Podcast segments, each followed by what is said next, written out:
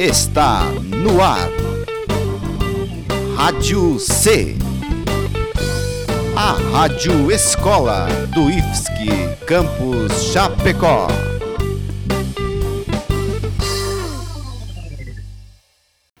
E aí, galera, aqui é a Ana Luísa. Eu sou a Cauane. Meu nome é Eduarda. E, essa é mais uma edição do programa Historicizando.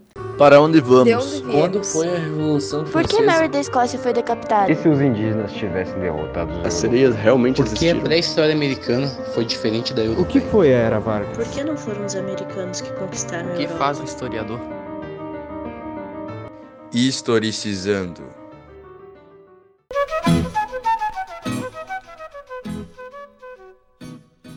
Hoje falaremos sobre a organização política e social no período colonial. Passados alguns anos do descobrimento, Coroa de Portugal criou o governo geral, isso em 1548, lá na América Portuguesa.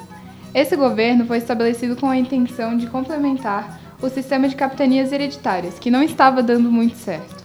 O comércio nas Índias estava indo por água abaixo e os indígenas locais estavam dando muito trabalho, o que forçou os portugueses a transformar o Brasil em alguma coisa que gerasse lucro. Para isso, a coroa percebeu uma necessidade de alterar a administração da América Portuguesa e transformá-la em uma colônia lucrativa. Então, os portugueses decidiram centralizar a administração da colônia e, para isso acontecer, eles criaram o cargo de governador-geral que tinha poder sobre todo o Brasil. O governador-geral seguia funções do chamado regimento, um documento que registrava suas obrigações. Apesar de ter grandes responsabilidades, a administração da colônia não era realizada somente por ele. Existiam outros cargos que o ajudavam. Dentre eles se destacam o ouvidor-mor, que era responsável pelas questões jurídicas e pela aplicação da lei portuguesa na colônia. O provedor-mor, responsável pela arrecadação dos impostos e pelo controle do orçamento da colônia. E o capitão-mor, responsável pelo desenvolvimento das defesas da colônia, seja contra ataques estrangeiros, seja contra indígenas. Esses e outros funcionários ajudavam a administrar durante o período do governo geral. Além deles, não podemos esquecer que muitos capitães donatários continuaram comandando suas capitanias. Agora, com exclusividade, voltaremos ao passado e ouviremos a entrevista com o primeiro governador-geral.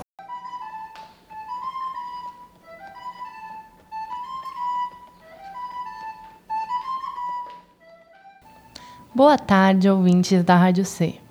No programa de hoje, teremos a ilustre presença de um português, militar e primeiro governador-geral do Brasil, no quadro Entrevista Relâmpago. Com vocês, Tomé de Souza!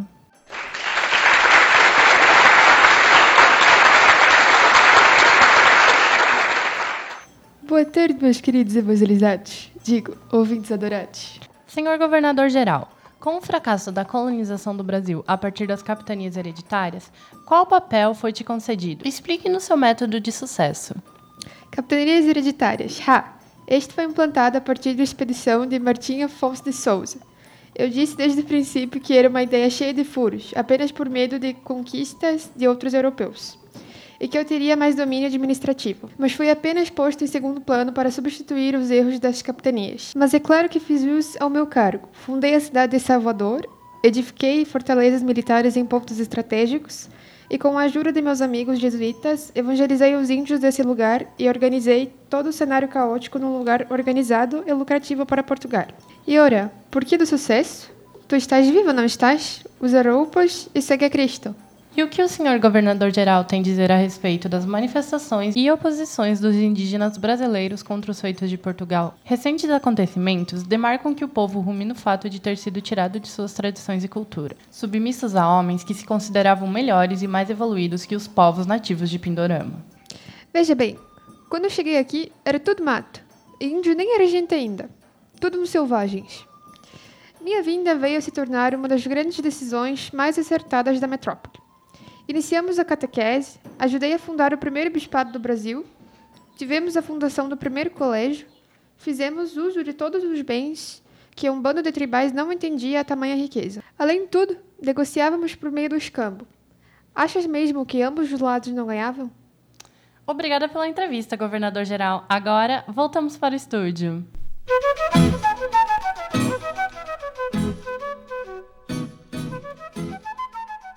Agora, ouvintes, é com vocês. Para participar da nossa votação pública sobre o período colonial, acesse www.omelhorparaobrasil.com.br barra IFSC-XAP e digite 1 um para voltar no tempo e devolver o Pindorama aos povos indígenas nativos porque estava melhor ou 2 deixar como está porque pior não fica.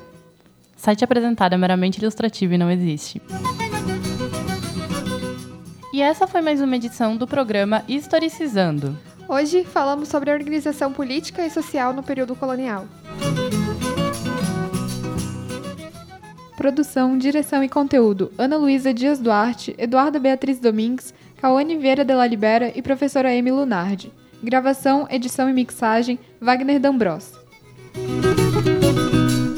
Para onde vamos? De onde Quando foi a Revolução Por que Francesa? Mary da Escócia foi decapitada? E se os indígenas tivessem derrotado os As sereias realmente Porque a pré-história americana foi diferente da O europeia. que foi a Era Vargas? Por que não foram os americanos que conquistaram a O que faz um historiador? Historicizando.